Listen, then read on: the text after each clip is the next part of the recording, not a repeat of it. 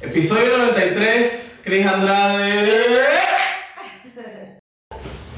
Bienvenidos a un nuevo episodio de Negra como yo. Ese que estaba hace unos segundos era mi hermano.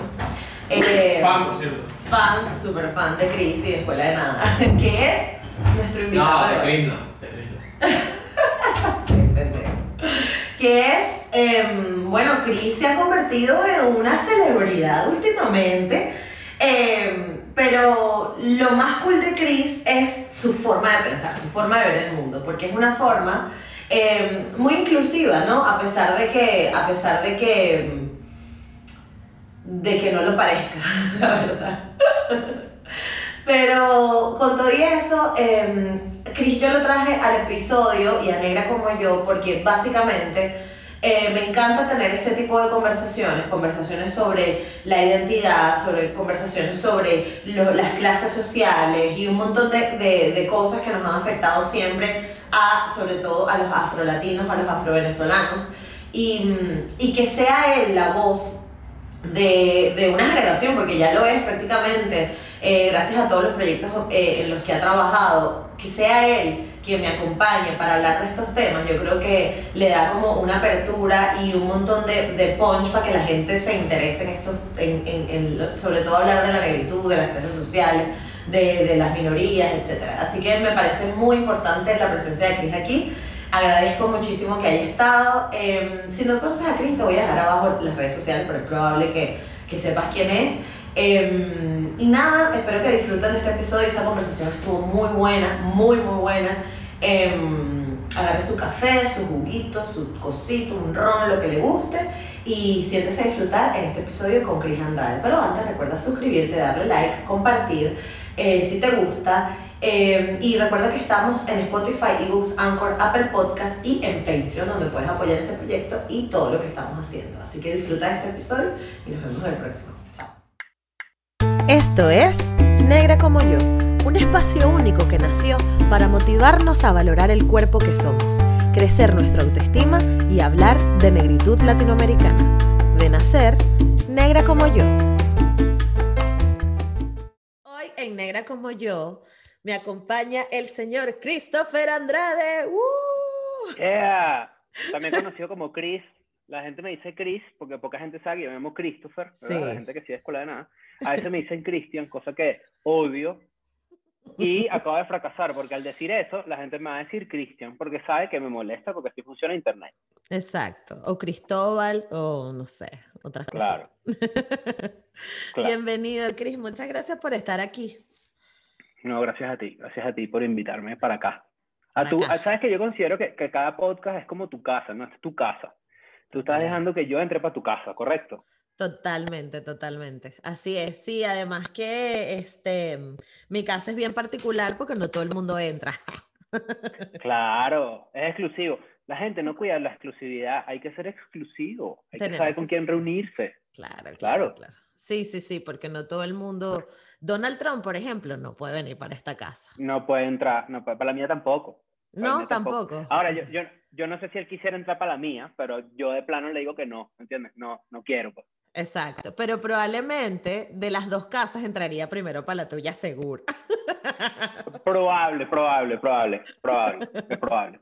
Hasta Sí. que me empiece, a- hasta que me escuche hablar y yo le diga una barrabasada y le diga una cosa eh, eh, en mi dialecto caraqueño eh, natural y Claro. el bicho diga como que no, este no quiero, este es de por allá. Y listo, se vaya. Exacto.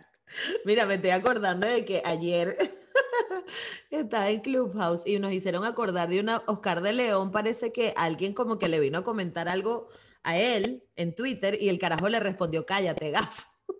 Cállate, gafo, sí, ese, ese, eso es famosísimo. Ese, ese, de hecho, el capture de, de ese tweet, ese screenshot, el de Cállate, gafo, fue un meme muchísimo durante mucho tiempo. Sí. Se ha venido un poco menos, pero eso pasó. Oscar de León le dijo a alguien, cállate, gafo, en, Twitter. O sea, Oscar de León se tomó la molestia de, con su ojo bueno, porque sabes que Oscar de León tiene un ojo malo, Sí, con señor. su ojo bueno, letra por letra puso cállate, gafo, a esa persona. A esta persona, a ese gafo. Si Oscar de León te dice cállate, gafo, uno, tienes que callarte, y dos, eres un gafo. O sea, no hay otra opción. Exacto, exacto. A partir de ahí ya todo lo demás, lo que sea, pero primero te callas y segundo eres un gafo. Exactamente.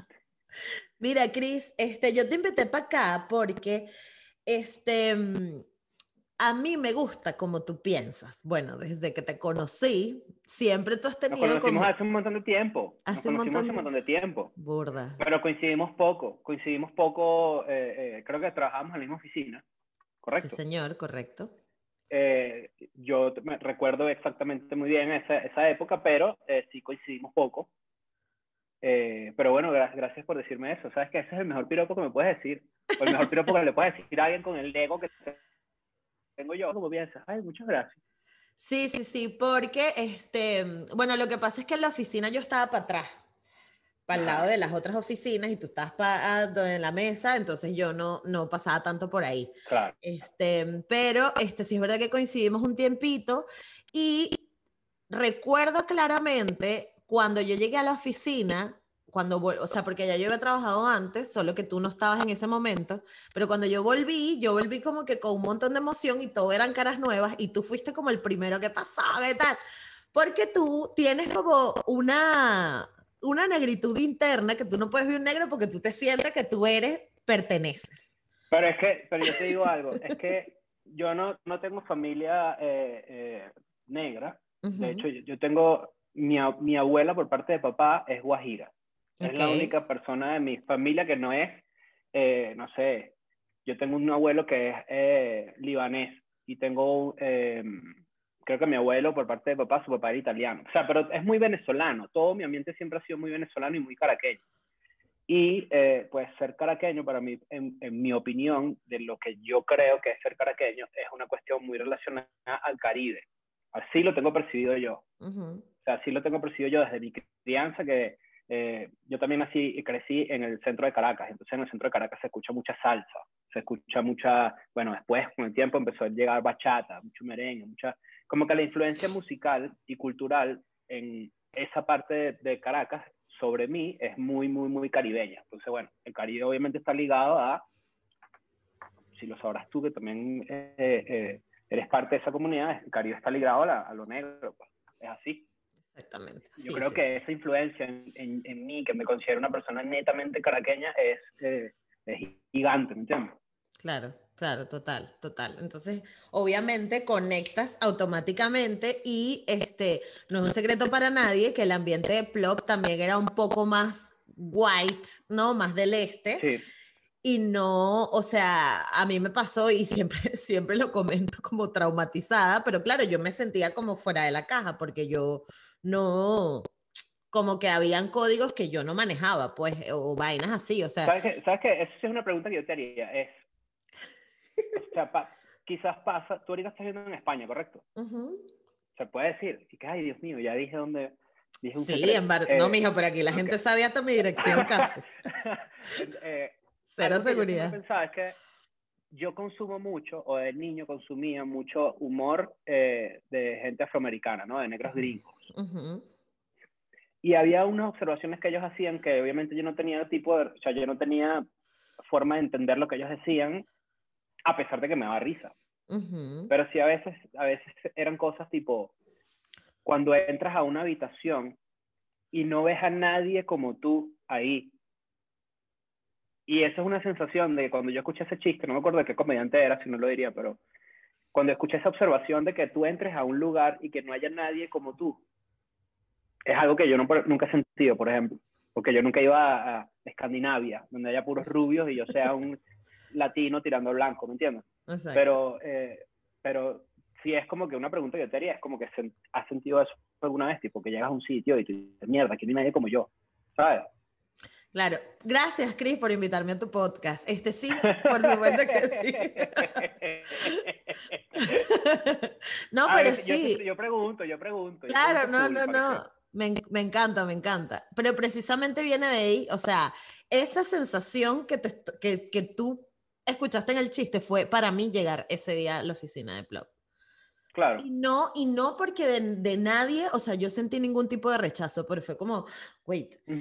Y, y claro, obviamente luego empiezas a hablar con la gente y es como la música, este, las cosas que ven, o sea, era como todo distinto a mí, todo completamente distinto y yo, luego, estando en Barcelona, fue cuando entendí que eso era lo que me hacía negra, ¿no? A nivel cultural.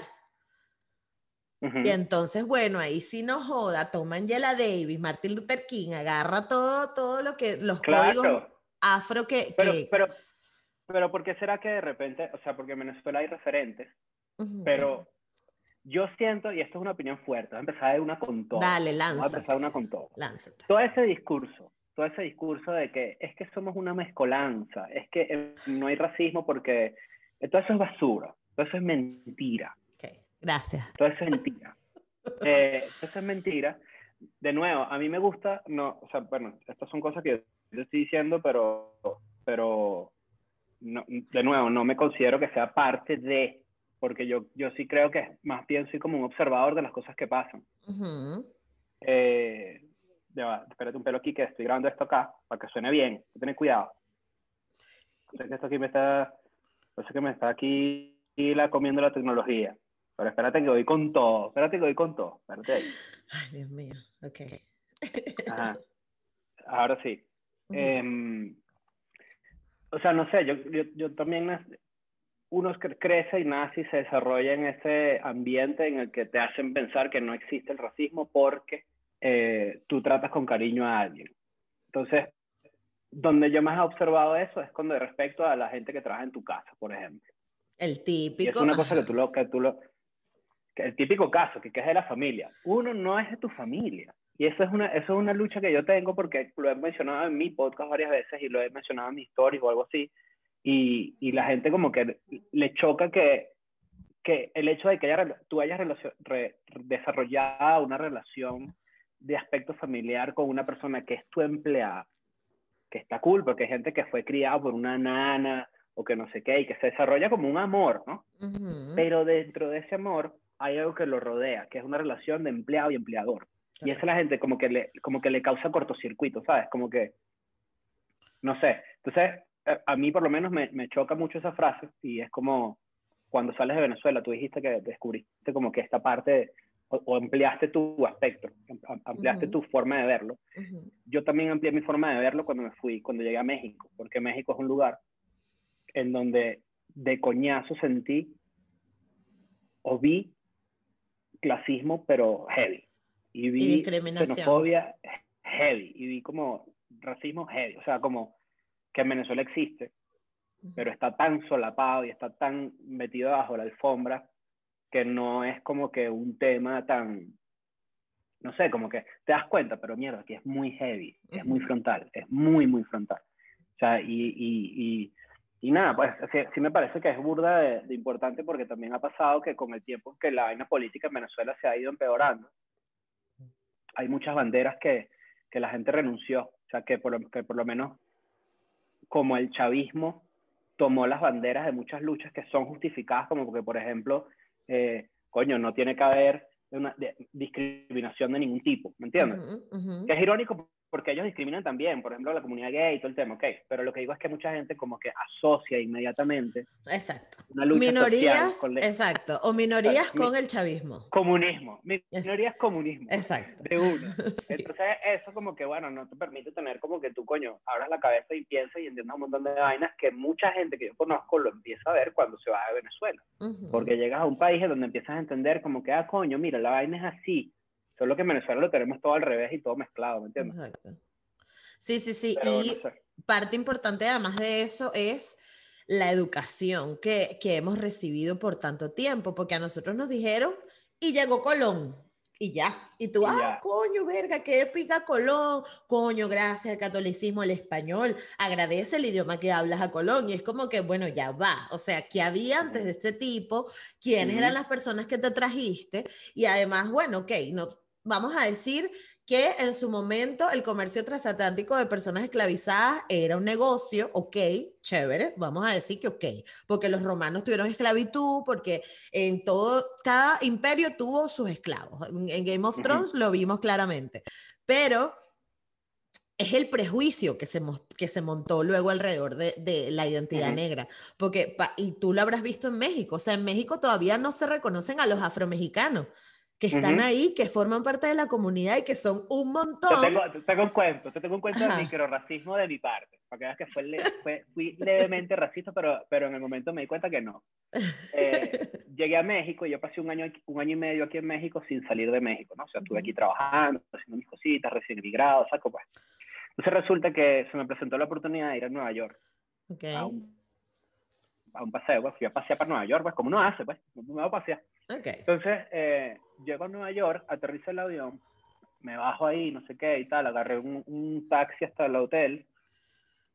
Llego al hotel y llego como que, verga, noto algo raro aquí. O sea, estaba haciendo así como, verga, esto sí es raro.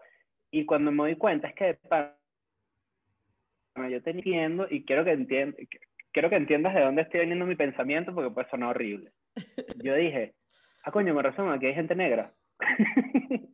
Porque estaba en Nueva York y era como que, ah, mierda, ¿verdad? Aquí, o sea, existe gente de color negro y acá en México era como que no, hay- no hay. O sea, no, de verdad, te lo juro que para tú ser una persona de- de- negra tiene que ser o es inmigrante cubano o algo así, Ujú. o que hay muchísimos, o, o, o un gringo que vino de paseo, ¿me entiendes? Pero es chocante y es como que, ah, mierda, ¿verdad? O sea, Sí.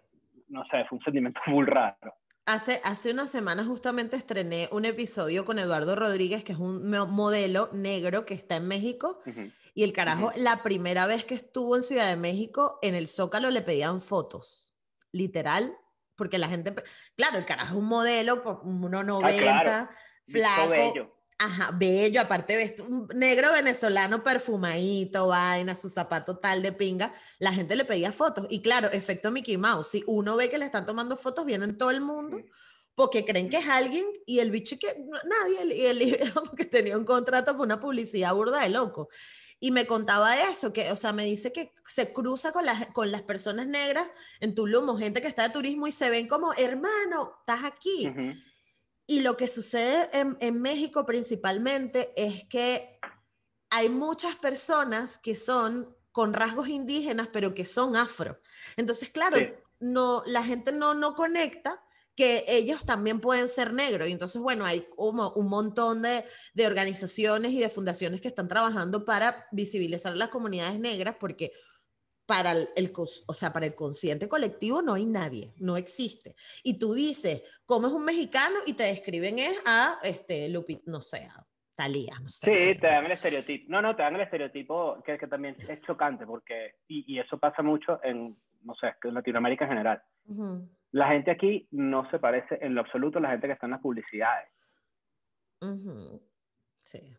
Eh, y, y eso es algo que cuando tú dices el estereotipo de alguien de la Ciudad de México, porque bueno, México es muy grande, entonces el estereotipo de alguien de Monterrey no es igual al de alguien de Chiapas y entonces va por ahí. Pero, pero sí, y, y de nuevo, no lo ves hasta que, no, o sea, cuando lo notas por primera vez es cuando tú dices mierda y después no dejas de verlo, Claro. porque es como que, sí es verdad, ¿sabes? Como, eso tiene su explicación eh, económica, capitalista, eh, Obvio. Que es para vender y tú dices, bueno, ok, es algo aspiracional, pero entonces cuando lo analizas, tú dices, es aspiracional ser blanco.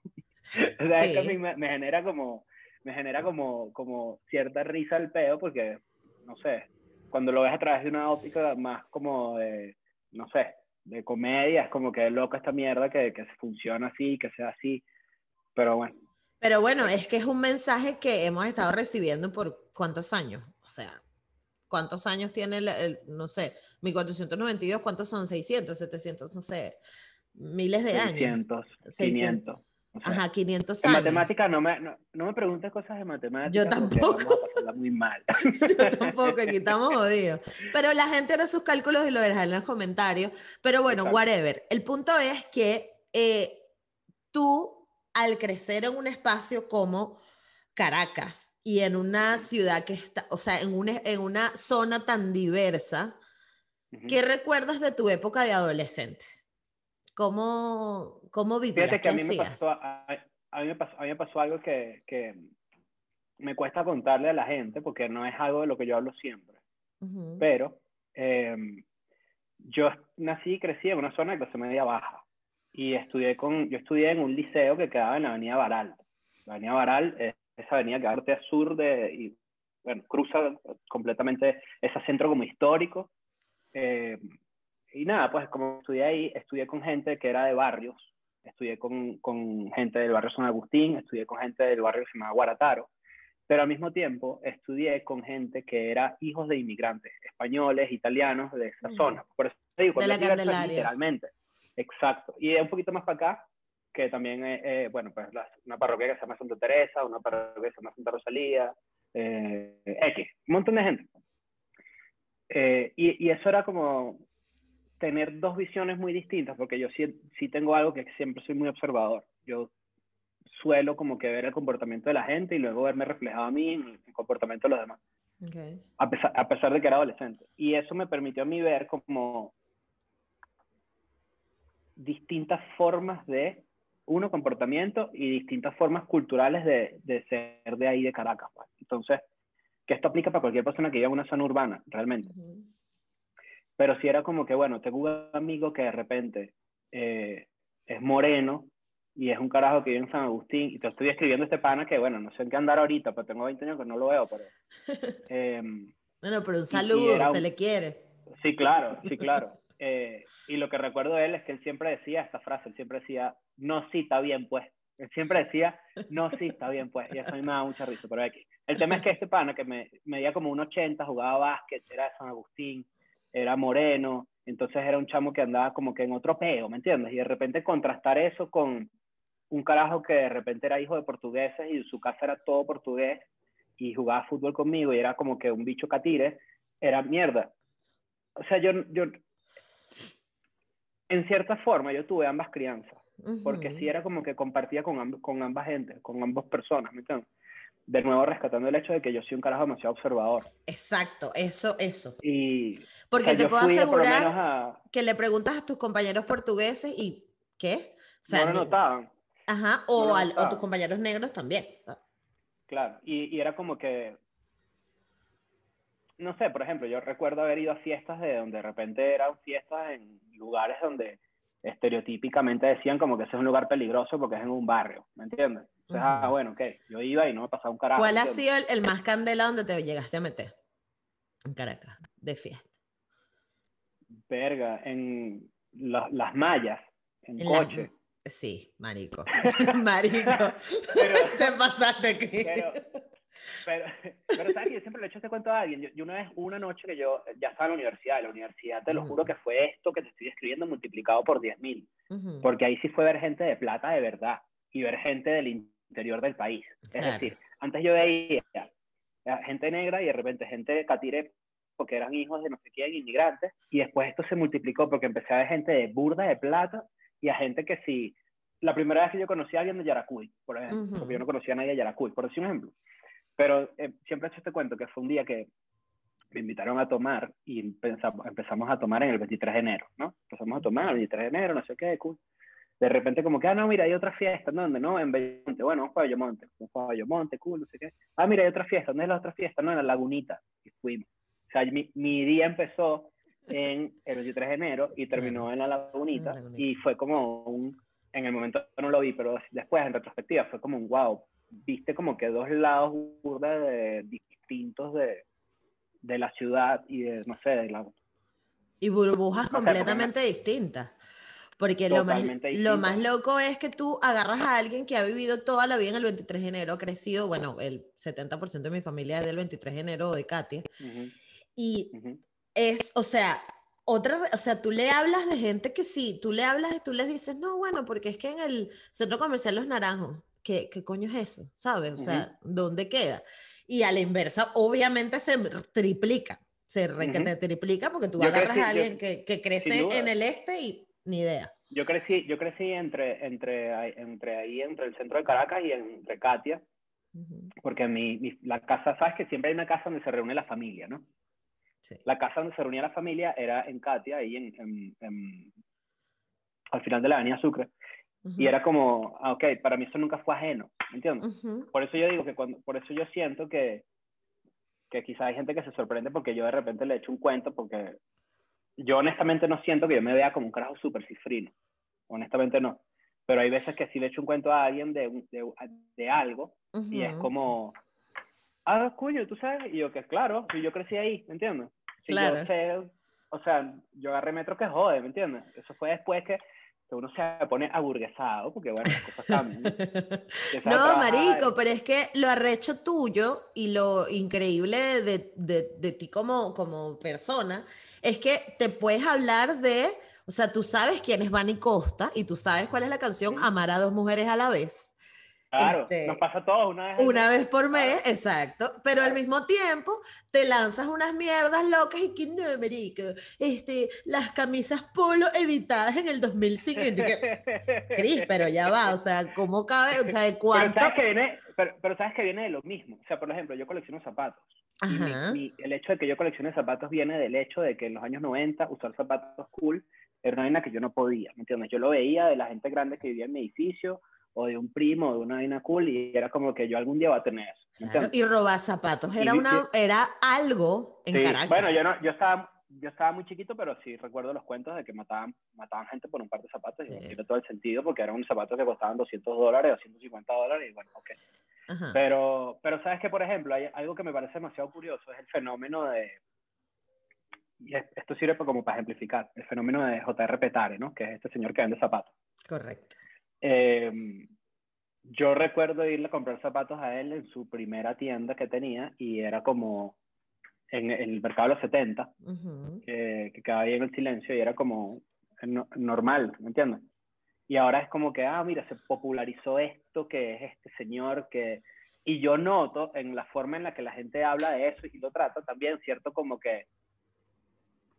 Con Ah, es descendencia. como- es- sí, Ujú. sí, honestamente sí. Claro. Y no hay nada que a mí me saque más la piedra, porque a mí me, bueno, primero porque yo odio que me traten a mí de forma condescendiente, pero cuando veo que también hay- pasa lo mismo con alguien, es como, coño, ¿por qué? ¿Sabes? Sí, sí, sí. Y tú no te sientes de cierta forma em, como, porque claro, ahora me imagino que con Escuela de Nada tienes la oportunidad, o sea, has podido, o sea, tú sabes quién eres tú porque tú vives contigo todo el tiempo, pero Ujú. En el entorno en el que te mueves ahora, ¿no? Que quieras que no, es un entorno mucho más de, mucho más high, ¿no? Y la gente con la que te la pasarás en México, entonces, ese peo de que sientes, o sea, que la gente cree que tú eres condescendiente con ellos cuando les hablas de referencias más, ¿no? No, honesta- honestamente no, honestamente no, porque, y, y creo que ahí, te- o sea, honestamente no, y creo que te puedo llevar para otro lado. Creo que el Ujú. tema, creo que es real lo que tú dices, y creo que nosotros hacemos un esfuerzo consciente porque nuestros temas vayan un poco más arriba. los Ujú. temas que tratamos y las cosas que... Y eso viene una decisión consciente de no ser los últimos que hablen de algo, sino los primeros. Ok. Así la gente no entienda. Van a decir como que, ah, coño, de esto es lo que estos carajos estaban hablando. Y eso es una decisión consciente a nivel de contenido y editorial. Pero a nivel personal, si es como, no soy condescendiente con alguien que de repente no conozca una realidad que yo viví o que me tocó ver. Eh, porque honestamente yo nunca fui ma- ni malandro de apartamento, ni fui un carajo que, que andaba en malas vainas, nunca. Yo soy muy cagado, muy, muy cagado. Pero sí lo vi en amigos. Sí lo vi en amigos y sí vi- tuve el típico amigo drogadicto y tuve el típico amigo que andaba en una vaina rara y, y lo que a mí me gustaría por lo menos es de mí y, de- y- y que admiro de gente que ha tenido una oportunidad de tener un privilegio, que es esta palabra que está de moda y que pues es todo un tema, que existe y es real, pero es como, no puedo ser condescendiente con alguien que yo siento que, bueno, tuvo las oportunidades que tuvo y de repente tuvo un mejor colegio o tuvo una mejor oportunidad, tuvo una, una familia completa, porque em, yo más bien quisiera que mucha gente más tuviera esa oportunidad. O sea, yo más bien quisiera que mucha gente tuviera la oportunidad, que creo que es lo, el- lo que la gente no entiende del privilegio, que es como, no es que alguien tenga menos para que todo el mundo sea igual, es que toda la gente tenga el mismo acceso a algo. Exacto.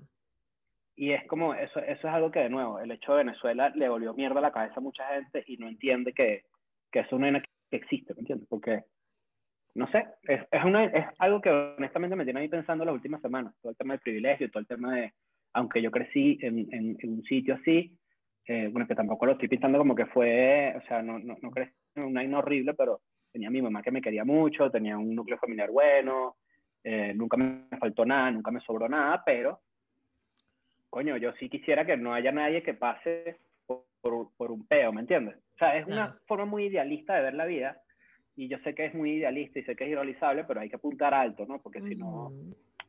¿para qué vale la pena eh, hacer las vainas? Entonces, no sé, creo que, creo que esa, esa conversación, eh, te llevé la pregunta por otro lado, pero es, es así, es como que no soy condescendiente con alguien, primero porque odio que sean condescendientes conmigo, Exacto. pero también es como, nunca voy a juzgar a alguien que tuvo un acceso a, acceso a mejores cosas, porque más bien como que, coño, qué cool que lo tuviste. Claro. Lo que me pesa a mí es cuando alguien lo tiene y lo desaprovecha, porque típico que cuando tú no lo tienes y tú ves a alguien desperdiciando las vainas, tú y que.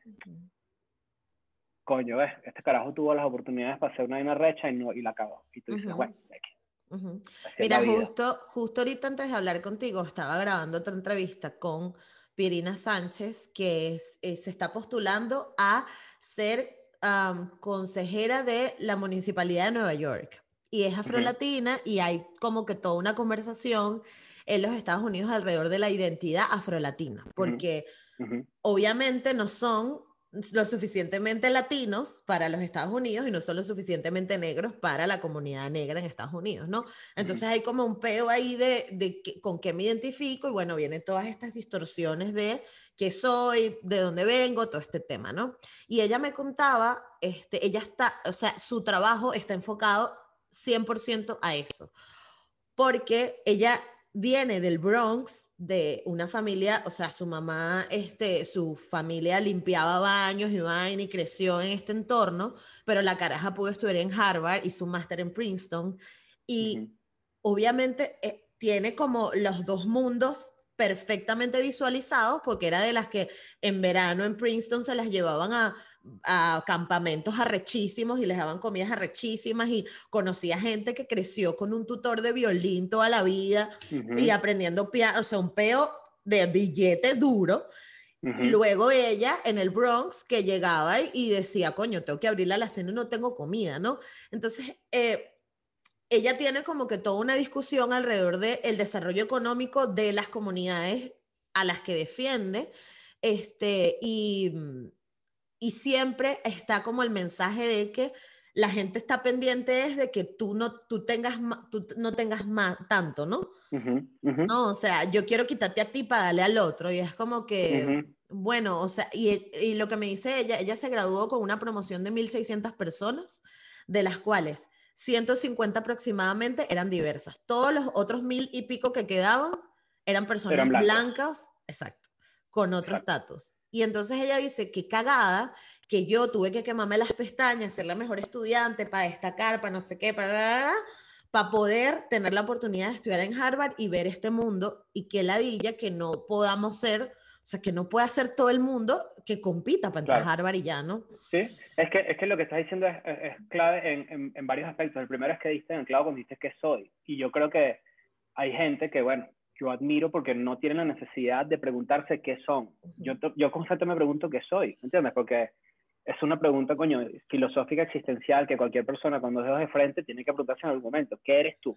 Eres la suma de varias vainas. Eres, te identificas con un grupo de, de, de, de, no sé, de, de políticos. ¿Qué coño eres, no? O sea, eso es lo primero. Y lo segundo es que hay gente que le choca y yo creo que yo estuve en ese lugar. Yo estuve en el lugar donde a mí me chocaba cualquier tipo de idea que me hiciera pensar esta idea, vamos a ejemplificar mejor. me- me- si, si ejemplifico, me mejor.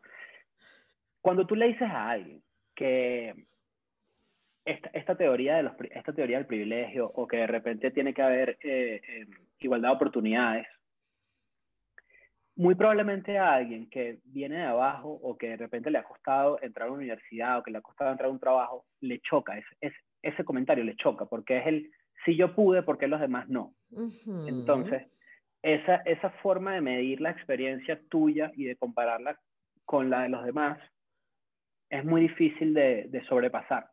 Es muy difícil de, de- de entender que coño, que está bien, tú eres arrechísimo, pero no va por ahí. Es una cuestión sistemática. Es una cuestión de, es una cuestión de, de- bueno, no sé, vivimos en una sociedad. es una cuestión de, de, de la sociedad eh, y, y no, no es tuyo personal. Entonces el hecho de que, por lo menos yo, que sienta que estas cosas existen y que son reales y que es una cosa que, pues coño, lo pienso y, y yo consumo mucho contenido político, más que de humor. Yo consumo muchísimo contenido político. Ujú. Y es como, ¿cómo le haces entender a alguien que luchó por tener lo que tiene? Que lo que tú quieres es que haya más gente que pueda hacer eso. Exacto. Totalmente. Y, y que, y que no es una cosa, es, es difícil de, de explicárselo a alguien, es muy, muy difícil. Por eso te digo que yo estuve ahí, porque era como que si yo pude entrar acá, y, y es porque, y entonces, ¿por qué? ¿Sabes? Es como, no, va por ahí. Y ese es un tema que se repite sobre todo por los venezolanos que hemos emigrado, Ujú. que miran por encima del hombro, por ejemplo, y Al que siempre... acaba de llegar. No, no, marico, o sea, a mí me pasa, por ejemplo, que claro, yo estoy en España, entonces hay que obligatoriamente para venir para acá hay que tomar un avión. Entonces hay demasiada gente que habla desde aquí y que, coño, que qué bolas la gente que se va para Perú a volver mierda a Perú. Y es como que, marico, tú tomaste un avión, tú tomaste un puto avión para estar donde estás. Además que- Eso ya además te que- pone en otra posición. Claro, claro. Y, y, y más ahorita que, bueno, que no hay papeles y que, y que, y que es todo un tema, ¿no? O sea, por ejemplo, yo, desde mi privilegio, de nuevo, yo tengo el pasaporte a punto de vencer y sin pasaporte no puedo trabajar, porque parte de mi trabajo involucra giras y no sé qué. Y esto te estoy hablando desde un punto de vista que, bueno, del 1% o del Ujú. 5%. Imagínate de ahí para abajo, o sea, pero coño, es, es, es un tema que a mí me, a mí me jode, a mí me jode mucho el, el, el- porque yo también pasé trabajo, ¿me entiendes? Desde cierto privilegio también, y de repente eh, eh, eh, lo que viví fue como que una pérdida de cierto estatus que yo tenía en Venezuela y que había adquirido, coño, por mis propios medios, y cuando te vas de tu país, comes mierda, ¿me entiendes? Que no haya esa capacidad de tener empatía con una persona que, coño, que está pasando lo peor. Porque tú, tú no puedes decir que Venezuela es lo peor y que está pasando el peor sistema económico y después juzgar a quien se va de ahí. O sea, es lógico, es una vaina básica. No, no, no, y que Eh, aparte de que se va, lo que está haciendo con su vida mismo, ¿no? Entonces, como que, coño, es que ya llegaron a ponerse de buhoneros en no sé dónde, y es como, marico, o sea, tú no tienes ni No, puta y yo idea. creo que esa, yo creo que esa, yo creo que esa es una, una persona que, que, que se odia a sí mismo en muchos sentidos, porque es verse reflejada la necesidad de otro y ves en el otro de repente una, una y te lo dice alguien que, que es medio intolerante con el benequismo.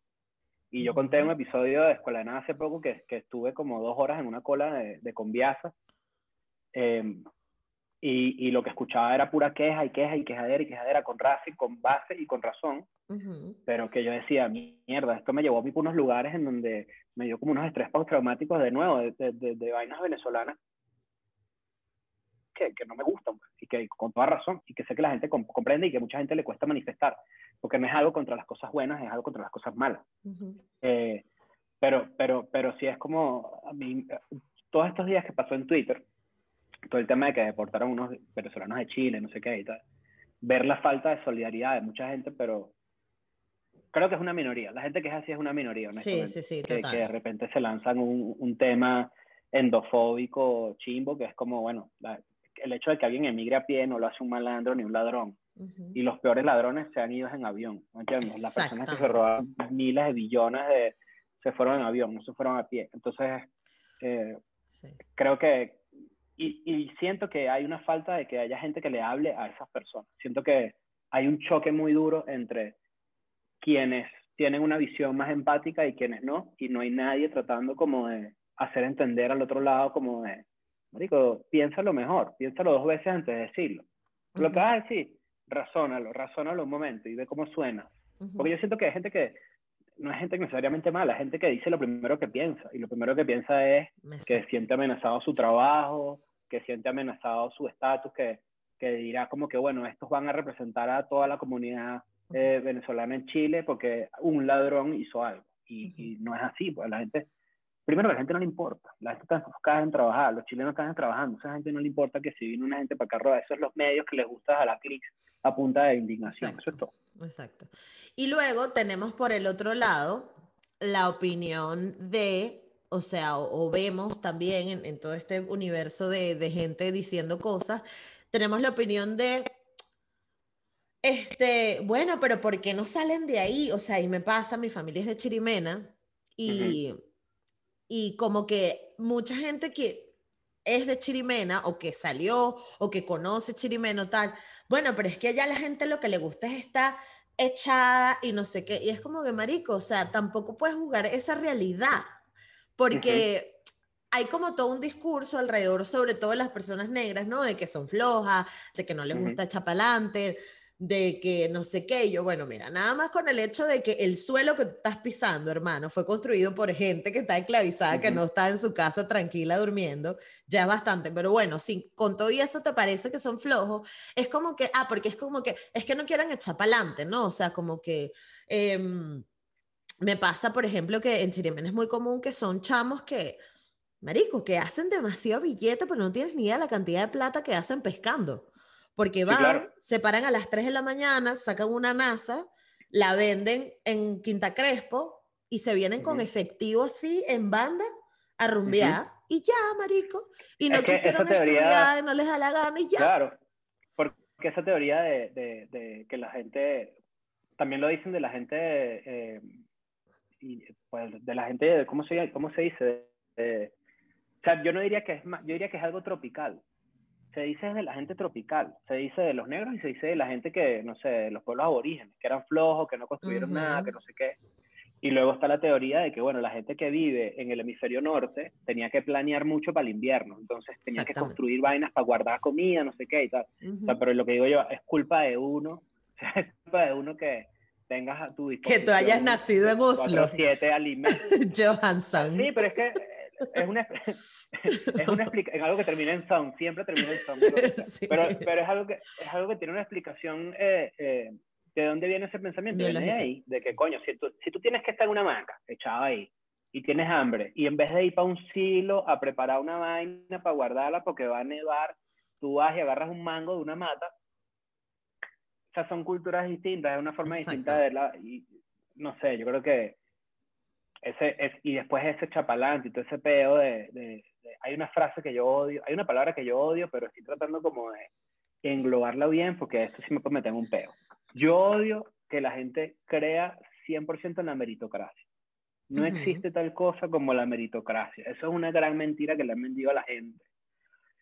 Voy a decir eso hasta ahí, porque si ahondo ahí... No, no, no, ahonda, ahonda. no, bueno, no sé, esa es una, esa es una, un, un- yo, yo estoy lleno de teorías y de, y, de, y de vainas locas que yo a veces pienso, pero yo sí siento que la meritocracia es algo que te vendieron para que tú estés dentro de ese... Sí, yo, yo podría, yo soy un viejo loco, para que sepas, que me faltan dos años nada más. Eh, Te veo claramente sentado en la silla. una plaza, claro. Sentado en una silla y que mira, ven acá. Tú sabes lo que es, no sé yo, qué. o sea, yo lo que estoy diciendo es como que eh, existe la meritocracia y el hecho de que tú creas que la gente tiene lo que se merece a raíz de su trabajo, Deja por fuera demasiados factores que influyen, desde tu nombre. Es decir, mira este pedo. yo- hay un libro que se llama Freakonomics, que ellos hicieron como un documental burda recho, que estudió el hecho de que como tú te llames, significa que te dan mejores oportunidades de trabajo o no. 100%. Si tú tienes un nombre que suena gringo como John Smith, es muy probable que te llamen en la entrevista de trabajo a que te llames la Quisha Johnson, ¿me entiendes? Correcto. Y ya por ahí es como que, bueno, ya tienes un pasito más adelante ganado. Y eso no te lo ganaste tú, porque el nombre no lo escogiste tú, sino yo me llamara Kanye, ¿me entiendes? Luego, luego eh, tienes, tienes el pedo de- del factor... bueno, suerte. Kanye en Venezuela tampoco hay que iba a te dar muchas oportunidades. No, no, sería maracucho, sería maracucho, sí, Kanye Verde. Exacto. Luego, luego tienes el factor suerte, que no se reduce a un factor suerte de que los astros, no se reduce a un factor de que estés en el momento correcto, en el momento eh, eh, adecuado, ¿no? Siendo la persona correcta. Y luego tienes el factor de que no existe como que una estandarización en cuanto al esfuerzo que tú le pones a algo. Es decir, para mí el dar el 100% de mi esfuerzo, una persona puede hacerlo con el 50%, ¿me entiendes? Y yo me esforcé lo más que pude y no llegué. Ujú. O sea, yo siento que, la, yo siento que ese concepto que tiene, bueno, tendrá sus defensores y yo soy uno de los que piensa o está tratando de darle forma a la idea, a ver cómo la, qué pienso yo sobre eso, pero me parece, por ejemplo, que es una gran mentira. Sin tomar en cuenta esto, para darte un ejemplo, yo quedé en dos carreras en la central, ¿no? Una que era una carrera que se llama Estudios Internacionales, que fue la que estudié, eh, que quedaban 120 personas, nada más. Yo quedé de 108, por ahí. O sea, yo quedé en la, y pues, Ok. y quedé en otras en idiomas. No sé, honestamente no sé los números de idiomas porque yo sé que quedé, pero ya me había decidido por la otra. Em, y esta es la parte de la meritocracia que la gente no entiende, o que, o que a la gente le cuesta más entender, porque lo sé, porque lo he hablado con muchas personas. El tema palanca, el tema favor, el tema mercado de favores, el tema yo conozco a tal, el tema tú conoces a no sé quién y tal, es la gran piedra de tranca que desmonta todo el tema del mérito. Porque después está el otro que es que, bueno, sí, ¿cuál meritocracia? Si no todos tuvimos buena educación, hay una gente que sí, hay una gente que no, que bueno, eso va más atado al privilegio. Pero el tema de meritocracia es como, yo sé, por ejemplo, porque lo sé, que estudié con gente que quedó en la Universidad Central porque tuvieron palanca, porque de repente pagaron por la prueba, no sé qué y tal. Y en el momento se sabía que era como que yo quedé siendo ocho, es decir, si 12 personas más pagaban, yo no iba a estudiar. No entrabas. Y es como, en el momento no fue un shock tanto, porque bueno, tú hablas con la gente y eres adolescente y es como que, ah, este pagó, ah, ¿cómo se hace? ¿Qué hecho? No sé qué, ah, bueno, que, dame para pasar el contacto a no sé quién, porque tú entras en el mismo círculo de mierda. Obvio. Un círculo de mierda. Y, y cuando yo pensé como que, mierda, yo casi me quedo sin una oportunidad de estudiar porque 12 personas pagaron, o sea, 12 personas hicieron ilegalidad coño, es un shock, ¿me entiendes? Y, y es, un, es, una vaina que, que, que, que, tú dices como que, verga, en realidad no existe tal vaina de que tú te... O puede ser así, vamos a ponerlo mejor, frase mejor, para que no, para que, para que no sea tan fuerte. Tú puedes esforzarte y tienes que esforzarte lo más que puedas, porque probablemente te llegue algo bien. Y lo, bueno, lo primordial es que estás en paz contigo mismo, de que hiciste lo mejor. Pero olvídate de que eso te garantiza nada eso no te garantiza nada. Tienes que hacerlo porque es lo mejor que puedes hacer, pero eso no te garantiza un carajo, ¿me entiendes? Y eso es una, eso es una realidad muy dura para, para mí, fue una realidad muy dura. Y para mucha gente es una realidad que coño, ni siquiera quieres, ni siquiera quieres ver en la cara. Al hecho de que tú te desveles y de repente seas el mejor calificado para un trabajo, pero se lo dan a otro porque conoce a otra persona. Bueno, este, yo... Oye, tremendo hueco, ¿no? Tremendo Verga, marico, déjame prender la moña porque estamos... Dale, claro. húndete. No, pero... No, estoy, no sé, eh, pero ya va, espérate, no estoy, diciendo que, no estoy diciendo que yo juzgue al quien haga eso. No. Oye, la realidad es que todo el mundo necesita tener un plato de comida sobre su mesa. y, y, y, verga, bueno, no sé, la realidad del mundo es que es así. Yo no soy una persona lo suficientemente idealista como para querer cambiarlo. Yo entiendo que esa es la realidad y es así. Y es, si yo tengo un hijo y el carajo quiere ser, eh, eh, mierda, X verga, y yo tengo un amigo, tiene una empresa de X verga, yo le voy a decir a mi amigo. Correcto. Sí. Pero bueno, es la realidad. Coño, qué loco que con todo y que te curras las oportunidades por una mariquera, que, ojo, gracias a eso yo me vine. Porque es que si, como estaba sin trabajo, mira, que tengo que hacer? Ya yo estaba mamá. Porque es que en Venezuela justamente yo hago producción, en Venezuela la producción es demasiado de nicho. Pasa aquí también, es muy heavy como que lograr entrar a un circo y es como que es muy arrecho porque tampoco para hacer producción tienes que, tienes que tener contactos, no hay otra forma, o sea, no hay que te graduaste y Claro, es que, es que ahí te das cuenta, o sea, cuando, cuando te vas a Venezuela, que de repente eh, entras como a ser una persona, un pez en una pecera donde todos los peces son ajenos a ti. si te dedicas a ciertas industrias, ¿no? Por México, que hay mucho músico venezolano y mucho actor y muchos modelos, modelos y, pues ese esa gente se dedica a esa, industria, comediantes también. Eh, de repente es un destino porque ya conoces a alguien, ¿me entiendes? Sí, y, y, de nuevo ahí te desmonta un montón de cosas de lo que, del concepto que estábamos hablando antes, porque qué tan real es. ¿Dónde aplica tanto? Sé que bueno, quizás hay empresas que, que sí, como que toman en cuenta mucho. Eh, creo que hay una moda ahorita de entregar los currículums sin foto y sin. Sin foto, sí, señor. Y hay otro dato, no me acuerdo, pero es como que tu nombre y ya, pues. Y, sin dirección. sí. Exacto. Y sin dirección y sin vaina, sí, sí, sí, total, y que puedes hacerlos así, pero con todo y eso, también hay toda una industria alrededor del currículum también, marico, porque a mí me ha pasado, ahora donde trabajo, nos toque que, bueno, vamos a venir, y yo he sido de parte de eso, que verga, este currículum, ¿sabes? Como que, y luego ves unos currículos arrechísimos, yo vi uno que era una hamburguesa literal, y el carajo armó como que los ingredientes de la hamburguesa, todos los aspectos de él. Y el currículo creativo, ¿sabes los currículos creativos? Bueno, tú habrás visto. No jodas. Exacto. ¿Cómo es tu currículum, Chris? No, es una porquería, es una porquería. Pero, pero, pero yo vi un currículum que era un Lego. Verga. era, te llegaba el muñequito del Lego, literal era él, esa persona, era un chamo, y atrás decía todo lo que el carajo había hecho, pero demasiado arrecho entregarle a alguien un juguete y que tome, mira, y de repente, ah, mira, un currículum. ese nivel de creatividad eh, yo lo veo cool, pero también soy muy cínico y es como que, ay, qué fajado. Total, y que ay, sí, que saca tarea. sí, es que es un Lego, ay, no, no jodas. Exacto. No te, No. no te contrataría por, por, por, ay, qué huevón, chico, anda con tu Lego para allá, todo envidioso ahí. Pero si tú fueras un CEO y tuvieras que contratar a alguien, ¿cuál, ¿en qué aspectos te, te fijarías? Yo creo que, fíjate que nosotros hemos contratado gente en Escuela de Nada y la, entrevista es, la entrevista es clave, la entrevista es clave. Claro. Yo... Si eres ladilla, no vale. Recursos humanos. Ok, Esta si eres la- no sabe nada de recursos humanos, pero yo veo un currículum y lo primero, que, bueno, sin duda alguna lo primero que veo es que si lo mandó en PDF, porque si lo mandó en Word no, no lo voy a abrir. Mal. ¿me entiendes? pero yo creo, yo creo full que las relaciones laborales tienen que partir de, y creo que por eso que no soy de los que piensa que las oficinas van a morirse. Yo no creo eso. ¿Sabes que ahorita todo el mundo dice que ahora todo va a ser home office, no sé qué y tal? Verga, yo considero que es clave que si dos personas están en el mismo sitio, el verse cara a cara es una, una clave. Porque Ujú. esto me funciona, ¿me entiendes?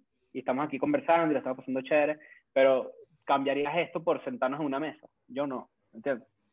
No sé si las nuevas generaciones lo harían, pero yo no. Entonces, por eso yo digo que es como, es clave, coño, la- el, el desarrollo interpersonal.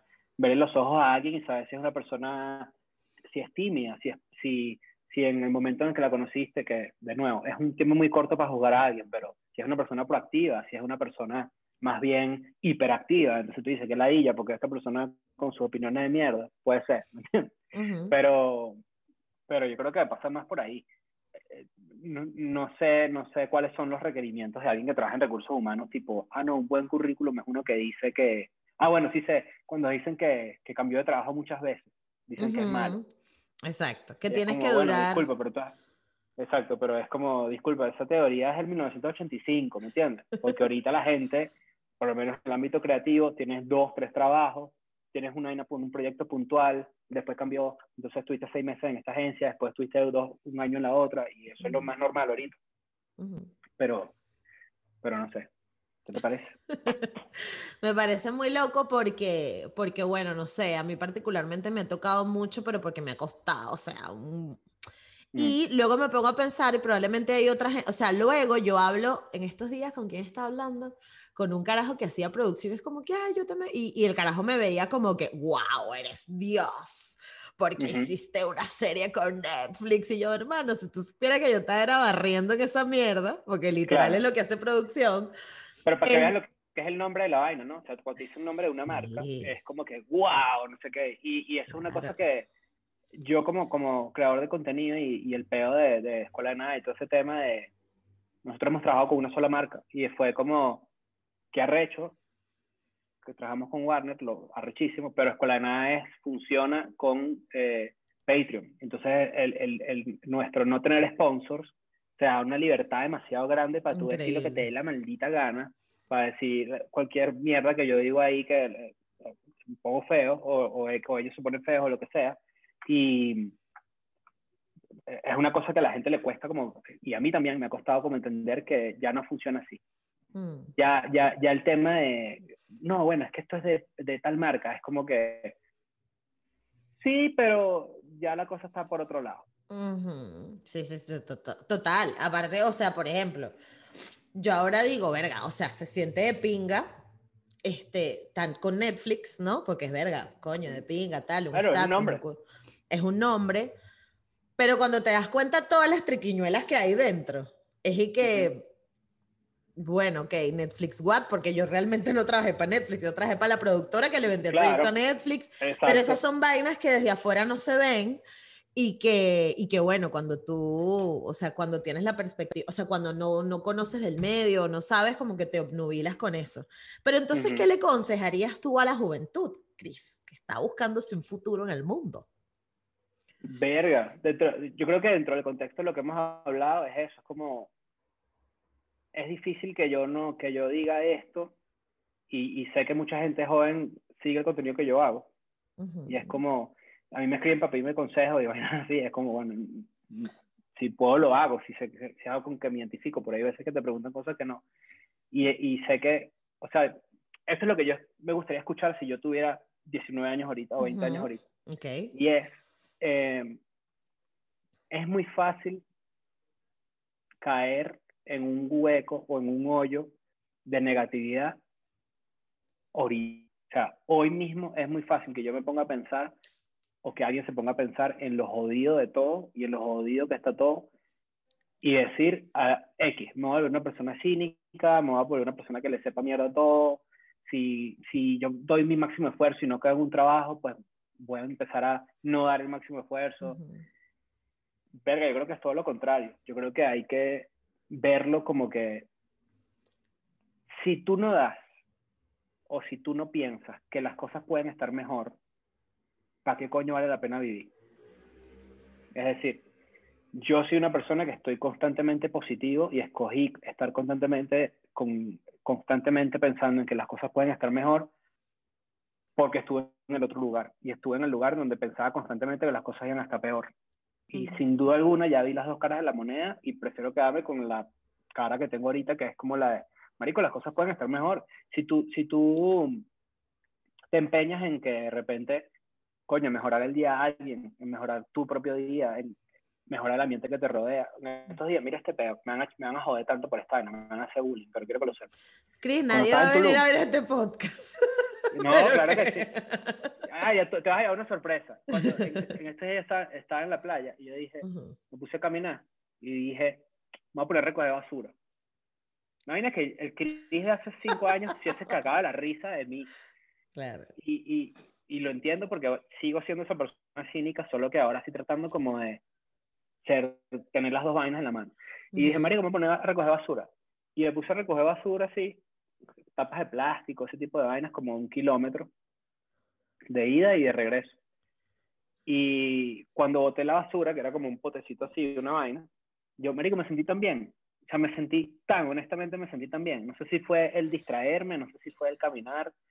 Yo no soy una persona mega ambientalista, pero hice ese pedo y fue como, marico, una vaina tan simple, me hizo sentir increíble, me hizo sentir útil, me hizo Ujú. sentir como que, coño, contribuí a algo, ¿me entiendes? Porque, y no sé, son como que muy pequeñas, muy, muy muchas pequeñas cosas que, que parten de mí y que no, yo no soy una persona muy espiritual, ni soy una persona eh, religiosa para nada, pero Ujú.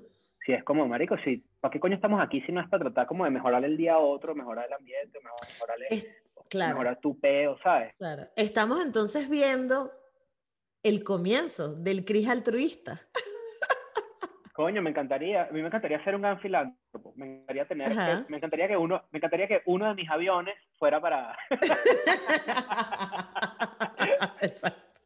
Coño, No, traslado con- gente. claro, constantemente ando pensando en esas vainas, tipo, y no sé si es porque ahorita la verdad es que estoy en una posición en donde de repente puedo ayudar a alguien, eh, y es una posición que, que, que, que, fíjate, yo lidio mucho con eso, y, y viniendo de, de todo lo que me hablamos al principio, es como que a mí a veces me da culpa, a mí a veces me da culpa que está en una posición en donde de repente yo diga como que, verga, yo puedo comer en la calle cuando me dé la gana, las veces que me dé la gana, vaina que no hacía hace un montón de tiempo. Entonces, ese, ese, es, esa, ese, ese peito es como, mierda, ¿cómo yo lo transformo en un sentimiento que sea positivo? ¿Cómo yo transformo el sentimiento de, verga, tengo la nevera llena, tengo la nevera repleta, que hace dos años no me pasaba? ¿Cómo yo coño hago para que ese sentimiento no sea un látigo sobre mí y que me haga pensar que no me lo merezco? ¿Y cómo lo transformo en, verga, me encantaría que todas las personas tuvieran esta sensación? Me encantaría que, no sé, bueno, ayudar a alguien a que tuviera esta misma, este mismo Pero eso lo- que- ¿Lo has llevado a la práctica? ¿O tienes pensado hacerlo a nivel práctico, o sea, real? Mm, Si lo hago, no lo, no lo diría. de- de- No, no, no, no para que lo digas. No, no, no, no, no, no, no, o sea, no, no lo estoy haciendo. Para responder tu pregunta, eh, estoy, tengo como varios planes de ver cómo nosotros como podcast podemos hacer. Creo que uno de los planes que surgió cuando teníamos como seis meses, siete meses de podcast era eh, sacar a alguien de Venezuela. Ujú. Y entonces después dijimos como que, bueno, eso es un peo porque hay, hay demasiadas aristas. Entonces, nosotros colaboramos con, con una fundación de la UCAP, que era para pagarle el semestre a, a las personas. Entonces hicimos como un diseño de colaboración especial eh, de camisas, para que Ujú. la venta de esas camisas, todo el dinero iba a esta fundación que le pagaba el semestre a las personas. Ok. Quizás hagas por ahí, quizás para un tema educativo, por, por el target que nos sigue a nosotros, de, yo lo pienso constantemente. Hay un par de cosas que se están trabajando que cuando salgan las personas lo verán. Okay. Hay algo que sale muy pronto y que sí es como, no sé. Yo soy muy marico. te lo juro, te lo juro. O sea, yo soy una persona que cuando, por lo menos, te voy a ejemplificar. Nosotros estábamos en Argentina y pasó un rapi sin bicicleta. Y se frenó así, ¡fua! así se frenó así como Pacific Blue, como la serie esa de dicho que en bicicleta así, ¡fua! y nos dijo, escuela de nada, era un bicho bocho. Escuela de nada, dijo, sí, sí, somos nosotros. Y el carajo y que, verga, ustedes no saben lo que ustedes me han acompañado en las noches de lluvia, cuando yo manejo una bicicleta, se puso a llorar. Y lloraste Y tú yo- también. O los tres, todos, los cuatro lloramos. Ay, eso nos ha pasado unas, no te, no te estoy exagerando, pasa es que la gente piensa que paja, eso ha pasado unas 10 veces. De, de repente en un meet and greet, en un show que hice en Valencia, eh, llegó una niña como de marico, como de 14 años con su mamá, y la mamá, la niña toda nerviosita así, yo que primero le dije, señora, usted no deje que su hija vea este podcast porque esto es para adultos, pero bueno. y fue como que nos abrazó, y entonces fue un tema, la veían juntos, ¿sabes? Ok. Eh, la- nos abrazó, nos dio como un dibujo, no sé qué, entonces como que la mamá nos agarró y nos dijo como, no, lo que pasa es que estamos las dos solas y entonces como que ella extraña a sus hermanos y ella ven ustedes como sus hermanos hablan, no sé, marico. ¿Cómo no, sabes? Y, y además como que no lo esperas, no lo esperas, no lo ves venir y cuando lo ves venir es como mierda. Y bueno, cool. No voy a llorar ahorita, lloro Qué después. cuch. Me siento Shirley Banagi. Me siento Shirley Claro. Banagi. Ya yo tengo que decir y que, Cris, ¿cómo te sientes al respecto? Profundicemos, vamos al hueco. Claro. No, Cris, pero de verdad, yo, o sea, podría estar hablando contigo horas porque de verdad me encanta y quiero que sepas, te digo desde ya, que como probablemente eh, una gran parte de la población venezolana, yo veo escuela de nada por ti. O sea, yo quiero que tú Gracias. saques un Gracias. Cris, habla. porque... Claro, pero es que bo- yo te digo algo, yo eh, necesito, eh, eh, ¿cómo se llama? Contrapartes, porque mi, yo muy... Yo Tú me- me necesitas loco. rebotar, claro. Sí, claro. sin duda, sin duda. Yo no soy una persona, y, y no soy una persona creativa sola, me cuesta muchísimo, me Ujú. cuesta muchísimo. Sí, sí, sí, Em, te entiendo. Pero, pero bueno, gracias, gracias por decirme esas lindas palabras. Se los voy a decir a ellos, les voy a decir que ellos no sirven para nada, para nada, que yo soy el mejor del mundo, y pues ahí... No. Yo sueño con el día que podamos ir a Venezuela a hacer escuela de nada. Siento que va a ser otro Sería una- marico. Oye, va a ser como cuando Marco Música fue para Santiago de Chile. Oye, eso va a ser difícil de superar. También, pero yo siento un, un pedito así porque este porque, o sea, le están echando mucha bola y creo que toda la gente que estamos en el sector, mira yo, la del gremio, la del gremio En la podcastera, industria. en la industria de los Claro, claro podcasts, está. de los podcasts, este, mm, coño, sentimos como que, verga, estos carajos, pero yo creo que es que hay tres cabezas muy buenas, epa. Mm. O sea, hay, Ujú, hay, o sea, hay tres mentes muy buenas, o sea, Leo es un huevo pelado, ujú. este, a nivel de estrategia, de vaina, no sé qué, o sea, tú también tienes como una perspectiva muy cool y Nacho también tiene como su, su, mm, su mm, cleverness, podría decir, no sé. Sí, es, como, es una mezcla muy cool, pero también creo que la, la, la base de todo, y esto es como, sé que hay gente que está viendo esto que necesita este consejo porque yo Ujú. lo necesité mil veces. Ujú. La clave es la constancia. La clave es la constancia, marico. Darle y darle y darle y darle y darle y darle y darle y darle, y darle marico, coñazo a la vaina hasta Ujú. que va a funcionar. Si confías en tu Sí. talento y la vaina eres constante, yo no soy de los que le dice a alguien que no haga las cosas. Yo no soy el Ujú. que le dice a alguien rinde. No, yo de pana creo que si tú le echas burda de bola, a nivel de constancia, constancia, constancia, eventualmente van a pasar dos cosas. Te vas a dar cuenta que la vaina le fue bien o te vas a dar cuenta que eres una cagada. Pero, marico, tienes que hacerlo. Tienes Pero que las dos cosas funcionan y te dan, y te dan resultados. Porque a lo mejor descubres alguna, y, y yo, bueno, esto, o sea, que acabas de decir, es como que acabo de tener una epifanía o loco, no sé qué coño, pero me pasa exactamente lo mismo porque piensa que yo soy, yo represento, entre comillas, como una, una parte de Venezuela, ¿no? De chamas que, porque además yo ahor- ahorita porque tengo el cabello recogido, pero normalmente que si hablo del pelo, de guabonadas, y hay chamas que quieren crear contenido de, de pelo afro y de cabello rizado y tal, no sé qué, y como que me preguntan igual, o sea, pues, no sé, o sea, estamos a distintos niveles, pero igual me preguntan, y que, ay, este, mira, ¿y cómo tú crees? Y yo le digo, Marica, no pares, o sea, no pares. Tú dale que o te das un collazo o la vaina le, Claro. le, le da, o Es sea, ese- la vaina ese- funciona. por, eso, por eso te digo que yo no le digo a nadie que se rinda, porque si te Ujú. rindes no sabes qué hubiese pasado. En Exactamente. cambio, si tú dices, Marico, tengo dos años dándole a esto y no funcionó, bueno, la, pala- la respuesta está ahí. Pero si, si, tú, si tú sientes y le das y le das y le das y que la vaina te nutre y que la vaina te gusta, coño. eh, No, o que resulta que pasaste dos años haciéndolo y te diste cuenta que lo que te gustaba era editar, por ejemplo. Entonces descubriste un nuevo skill en eso, ti. es- exacto. Y, y sabes que por lo menos a mí me pasa, que es como, y qué cool que nosotros hablamos de, de esa época de antes, porque a mí cuando con la nada reventó y le empezó a ir Ujú. súper bien, era como que de dónde salió Chris, que de dónde es este carajo. Sí, sí, y era sí, como, sí. marico, yo tengo, no sé, bueno, no tenía 10 años en el momento, pero sí tenía unos sólidos 6, 7, 8 años trabajando en comedia. Y solo que estaba detrás de cámaras, pues, y no hacía Claro. vainas de frente porque, honestamente, a mí no me mata estar en la cámara. A mí me gusta más estar como detrás, eh, como Ujú. ma- maquiavélico. Pero, pero fíjate que sí es, y, y de nuevo, eso habla full de la constancia y de, marico, trabajas en una industria que te gusta, la oportunidad va a llegar, si, lo- si trabajas full y le echas burda de bola, de nuevo van a haber dos resultados. Claro. Te das cuenta que eres una cagada o algo cool. Exacto, o descubrir. Mira, pero yo siempre me he preguntado, ¿cómo llegaste tú a Plop? No sé si lo has hablado en algún Porque- sitio, pero yo no me acuerdo.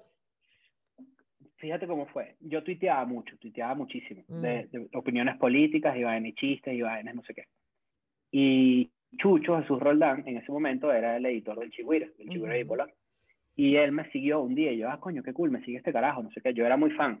Y iba para los shows de stand-up y no sé qué, yo quería hacer stand-up.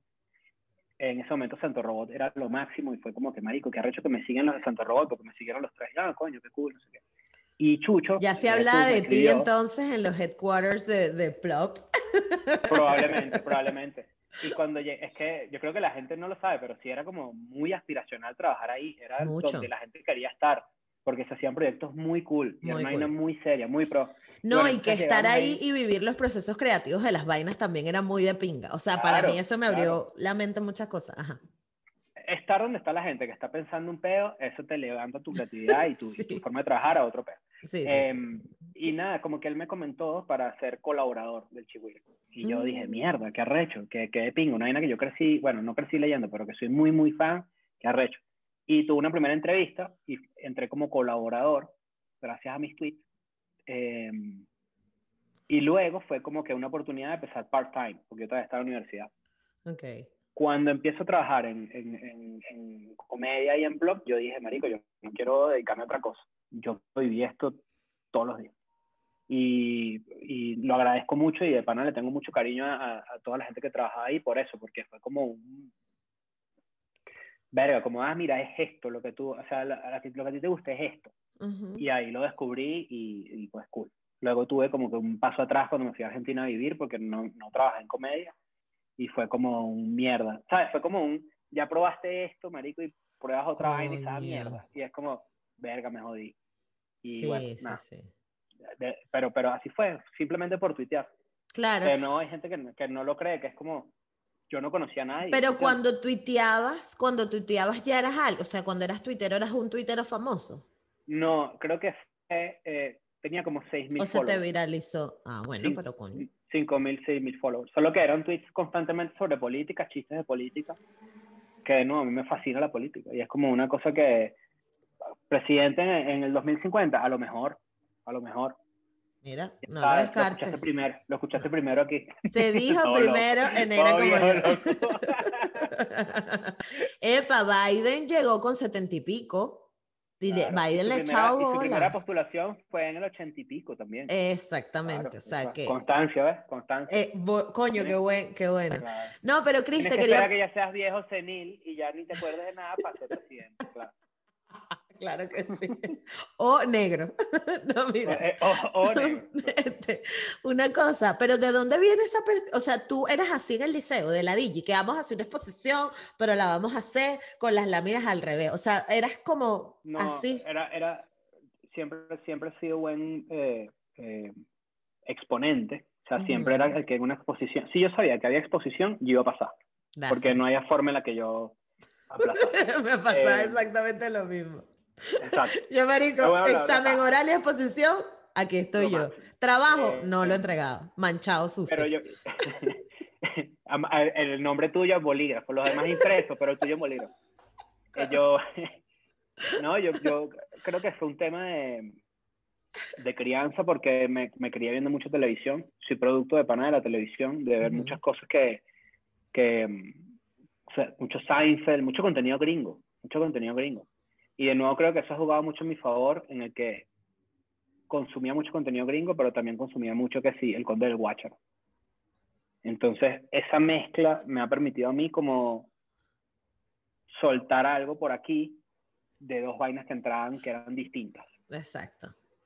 Entonces, esa forma de quizás articular o de armar un chiste que de repente venga de un lugar un poco más elevado, más highbrow, más de Nueva York y vaina, soy un judío de Nueva York que le molesta que le sostengan la puerta, Ujú. vaina que en Venezuela sería como que tú eres un pedazo de huevón, ¿me entiendes? Exacto. eh, diluir eso con un poquito como de, con del Watcher y de vaina tropical esa criolla, que mierda. Yo trato y es un esfuerzo consciente de, de que la vaina tenga ambas cosas, que sea el resultado de dos influencias muy distintas. Ujú. Si te pones a ver, el humor es como que, bueno, no sé si es tan distinto de esto, de esto, porque ambas cosas dan risa. Y eso es lo Exacto. básico. Pero, pero sí es como una decisión de no hacerlo ni muy, muy, ni tan, tan. Porque yo siento que hay gente que, vamos a suponer, influencers venezolanos o vainas así, que se ven todo, el- se ven todo el, el continente, pero para un ejemplo, tienen una sola influencia y se nota. Y es, y es como, ah, bueno. Y su influencia es la televisión abierta de los 80s y 90s, Radio Rochela, esas cosas así. Ujú. Eh, es como que, bueno, yo siento que a medida que tú tengas más influencias y tengas de dónde más sacar cosas, te permite tener como un filtro más, sea, te permite tener un espectro más amplio y, y coño, soltar algo más, más, mejor hecho. Por ejemplo, en Escuela de Nada, una referencia para nosotros muchas veces es la música. Es decir, ¿qué están haciendo los músicos? Ujú. ¿Y cómo adapto yo a la, a la parte de la comedia eso que ellos hacen?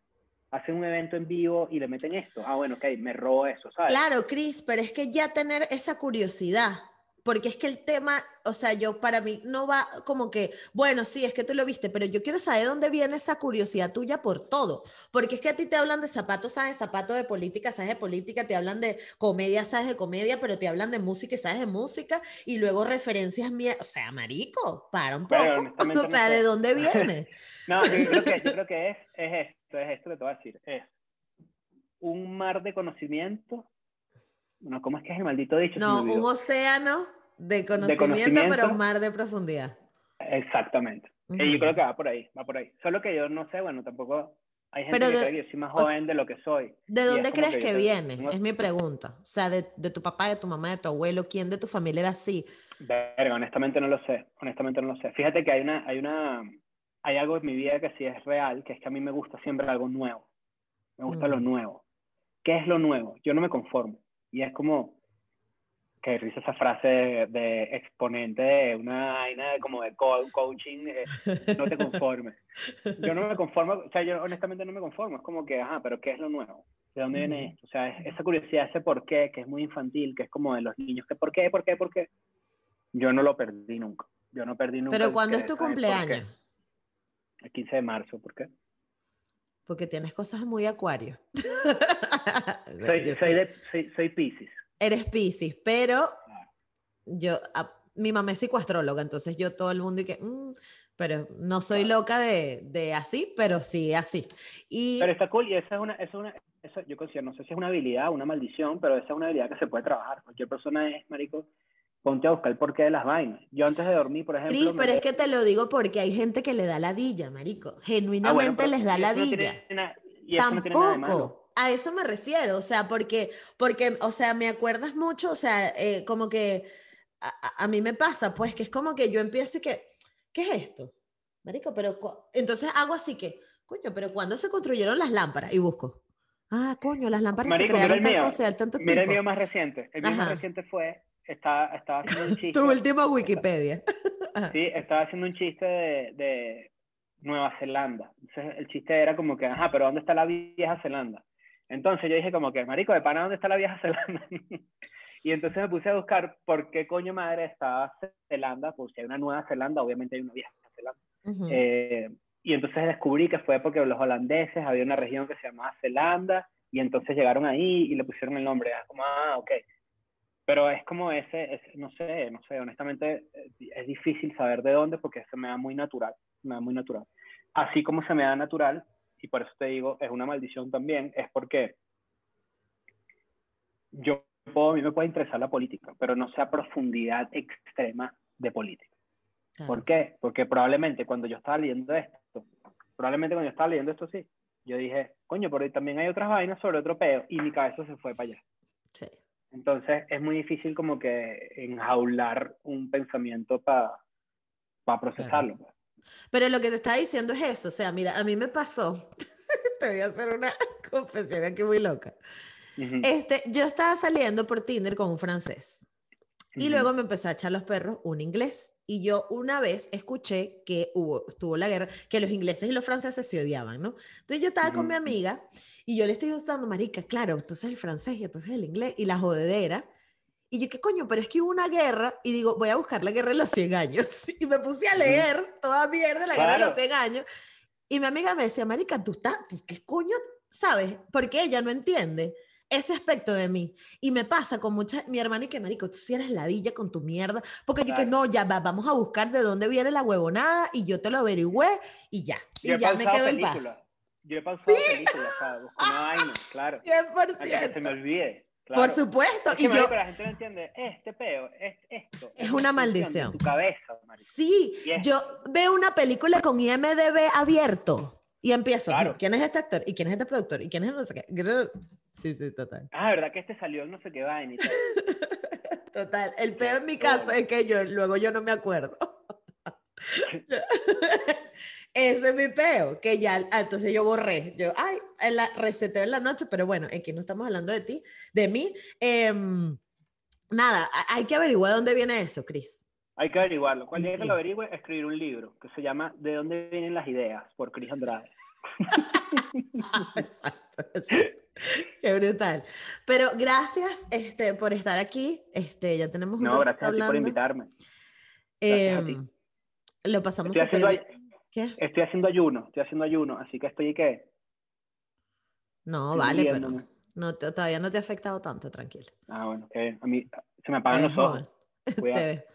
Pero ¿por qué estás haciendo ayuno? Ah, porque estoy haciendo una dietica por ahí, ¿sabes? Hay que ponerse, hay que, hay que ponerse, para ver, para ver, qué pasa. Ah, bueno. Te quiero ver leyendo sobre la guerra de no sé qué. porque, Claro. ajá, bueno. Pero mira, la pasé muy bien, gracias por invitarme. No, gracias a ti, lo pasamos súper bien. Este, yo em, creo que esto se transformó demasiado. Yo quería hablar contigo más de negritud y de vaina, Mm. pero tú eres una lacra porque ya en cinco minutos me mataste todas las ve- diez preguntas que había preparado, entonces No, me pero- jodiste. Se viene la parte 2, se viene la parte 2 pronto. Coming Ay, qué cool. qué cool. Si Claro. podemos hacer parte 2, me encantaría. Pero de verdad, Claro. mu- muchísimas gracias por estar aquí. Saludos a Nacho, a Leo, a Poli. Y a todo el este, equipo. Y a todo el equipo. Bueno, yo solo conozco a, a esos, pero Claro. este, nada. Poli también estuvo aquí en Negra como yo, fue de los primeros episodios. Claro. Ah, yo vi el de Nanutria, lo vi, lo vi ayer, Ok. eh, y me eché un paseíto ahí por los invitados que has tenido, muy cool, pero no vi el de Poli. Voy a tener que ir corriendo a verlo ya mismo. Qué dijo. Es de los primeritos, es de los primeritos porque este, yo hablo también de Body Positive y Ujú. mm, eh, ella hizo un artículo para, de Amaranta hablando del Body Positive y toda esta Ujú. perspectiva y con- como que me gustaba, es fino. Y ya, y bueno, también Sofía Estefanía, yo voy a traer a todo poco a poco, a todo el combo. Claro, está bien, está bien. no, pero... No, lo Es que como- pasa es es- que... ¿Cómo? Ahí se, cre- se creó eso, se creó como ese, ah, tú estuviste ahí, trabajaste ahí, entonces, ah, ok, yo sé que tú eres una persona con la que se puede conversar. Me lo dijeron. No, y más que nada, precisamente por, e- o sea, porque es que, Marico, es que, o sea, mm, yo me enfoco, obviamente, en hablar de afrolatinidad, Ujú. pero yo hago dos episodios a la semana. Y más, no es porque eres relleno ni nada, tampoco te lo quiero decir así, pero a veces a mí me gusta tener conversaciones con gente que tenga más o menos el mismo criterio con respecto a esto. Y ese tipo de personas, sean blancas, sean negras, sean de donde sea, es muy difícil conseguirlos porque no todo el mundo primero tiene la facilidad, el conocimiento, este, la apertura mental para fluir en una conversación como esta o hablar de feminismo o hablar de vainas así Ujú. porque son temas como un poquito escabrosos. Es así. Pero bueno, espero volver. Vaya a comer. Ay, bueno, estás invitadísimo cuando quieras. Muchísimas Ah, bueno, gracias por vámonos, estar aquí. Vámonos, claro que sí. Bye, Chris.